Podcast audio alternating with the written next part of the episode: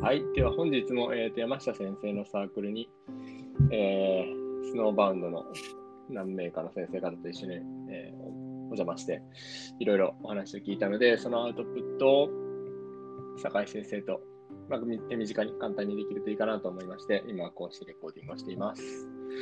えーと、どうでしたか、先今日一番驚いたのは、生。クレドか。ですね。で、やっぱりはい。結局、その記憶が14日とかそのサイクルがあるじゃないですか。うん。サイクル分かってながらもやってないからうん。残らない。自分に。全部抜けてそ。れが全てだなと思いました。そうそうそうクレドかって知ってました？逆あのね、その言葉は知らなかったけどう、んうんうん。なんかそれに近いことをやってて、あ、そうなんですか。クレドって結局多分クリードとか、多分英語のね、クリードとかってつけると思うんだけど、うん心情とか多分うんうんうんうん。そういう意味の言葉なんですけど、うんその、なんだろうな、いろんなさ、本読んだりさ、してる、インプットしてると、こう、10箇条とかさ、なんかポイント5とかさ、うんなんか出てくるじゃん、山ほど。出てきますね。その、えーといわゆる、まあ、講談の先生とかいろんなことをああの発信者がなんかこう、箇条書きにして何箇条とかってやったりとかするのはいっぱい多分そういうの僕たちインプットはしてるんですけど、それ忘れていくじゃないですか。はい。で、なんかそれを僕は何年か前に元旦の日に、あの、いつも使ってるツバメノートの手帳に、はい。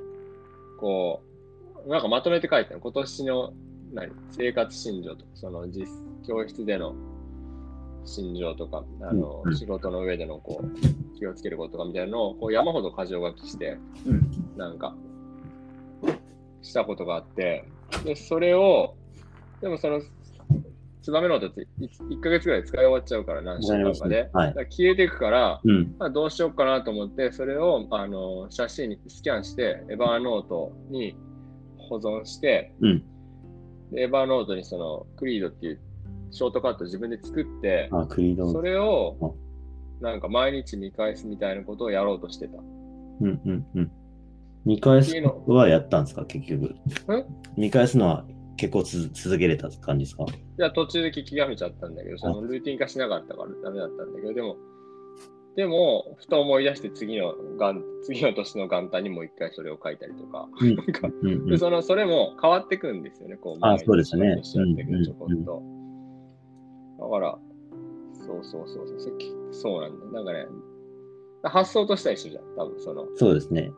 その使ってるツールは違うけどね、手書きでカードに書いて、そのジョットに入れるっていうのは、もうそうだし、そのちょっと最後終わった後に喋ってたのは、小島先生がラミネートしたやつをこう手帳に挟んどいたとかってうんたしうん、僕もやってました、それ。ラミネート。やってたんだ。うんあ、そうなんだ。内容、内容は全然違いますけど、はいはい意識したいなって、普段意識したいなってことをラミネートしてちっちゃく、どのぐらいだろあ、そうなんだ。やっぱみんなそういうこと工夫するんだよね。う。うん。で、コイド型の、コイド型メモ術だと、コイド先生多分1日4ページ使ってるって話なんか前。そうですね。なんかさ、最初に見開き2ページに目標とか、まあうん、夢とかわかんないですけど、書いてうん、何箇条か。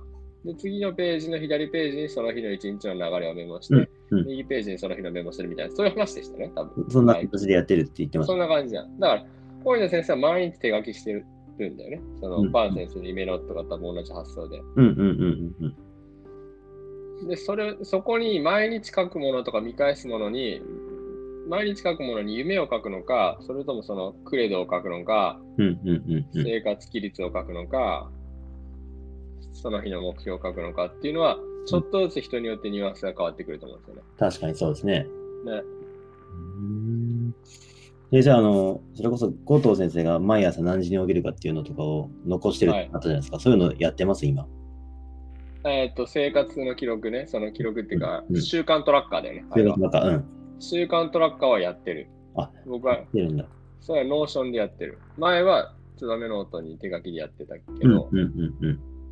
ちょっとめんどくさくなっあてり、ますよね。僕もめんどくさくて今ややれてなくて。で、それをなんか印刷したやつで、その、小井田先生一瞬やってたんだけど、多分そのなんか、習慣トラッカーじゃないのかななんかそれ、なんか印刷して、ツバメノートに貼って、書いてるのをちらっと見たことがあって、うんうんうんうんうん。その枠をか、線を引いたりするの大変じゃないですか、手書きだと。線書くの大変なのと、結局、すべてを1枚のノートに収めとるもんで、どこにあるかわからなくなるんですよ。全部ハサミで切っていくと。あで、それは、それを解決する方法みたいなのは、なんか昔、だ誰だっけ、トスト誰かがやってて、その裏から使うみたいな、なんかね。あー、あの、あれか、あれを作るんか。えっ、と、なんだ、検索じゃなくて、なんていうの？あ、違う、インデックスじゃなくて、なんかね、裏に切り込み入れて、パッとそのページ開けるようにするみたいな。なんか、後ろの方にもあ、そういうことなんか。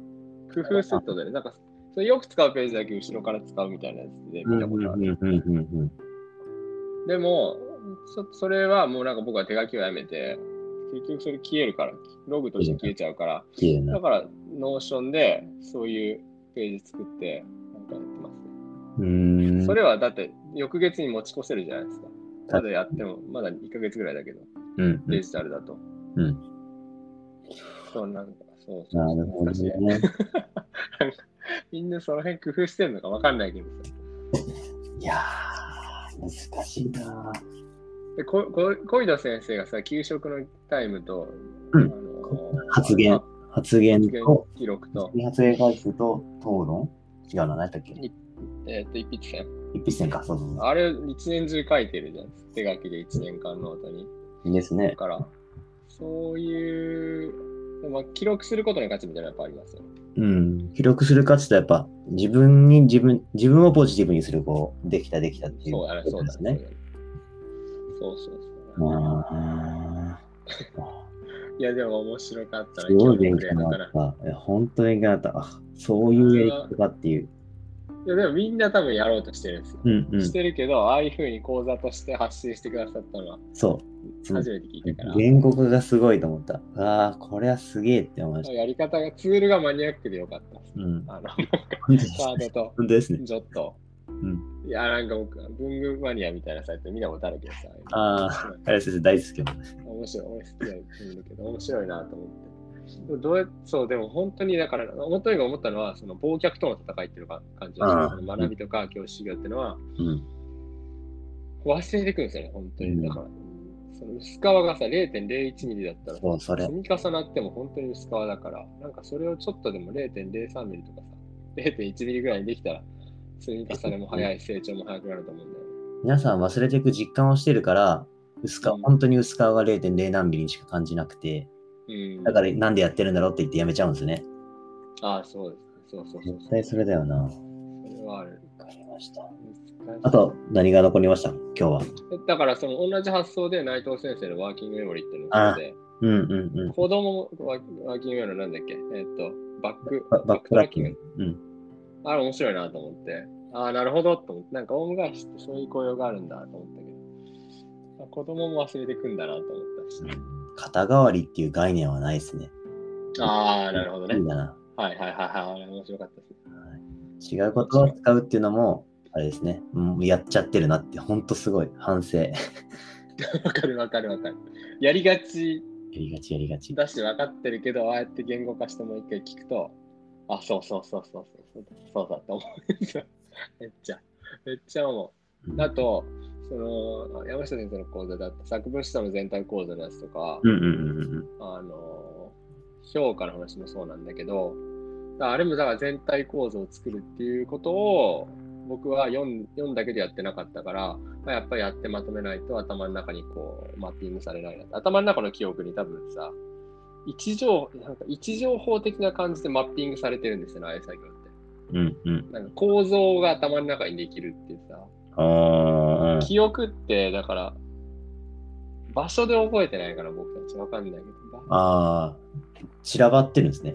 散らばってるから、その、なんか、うん、そうそうそうそう。散らばってるものをちゃんと位置づけて体系的に脳内で処理できてると、谷先生ってあのあの本って、あの講座の多分テープ起こしのやつなんだけど、あああいうふうにしゃべしゃべるためには、なんかきちんと整理されて入ってないとダメで、で、多分谷先生の頭の中にはああいう全体構造が、こう、入ってるんだよね、ちゃんと言っ。てるんですね、絶対。続いてるやつ。そそれをやっぱりやらないとダメだなと思ったのと、うんあとあの、あの評価の話。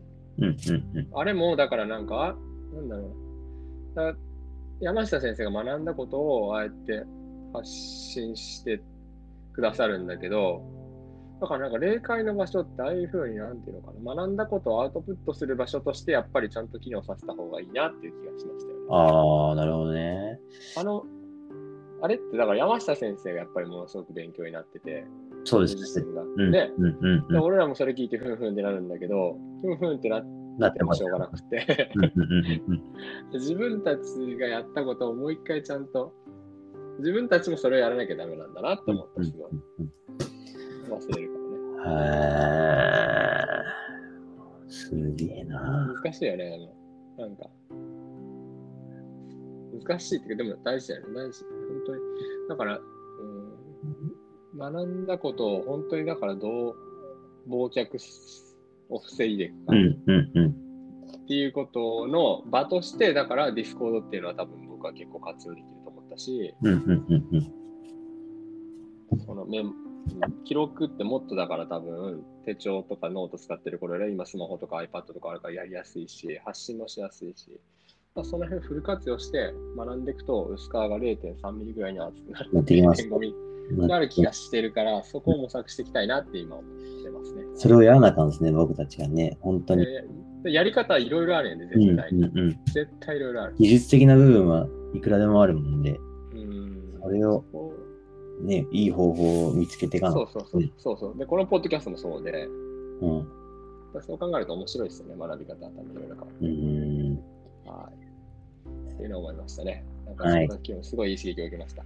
はい。ありがとうございます。はい。ありがとうございます。ではまた、 Discord でいろいろ発信してください。はい。すみません。ありがとうございます。はい。失礼します。失礼します。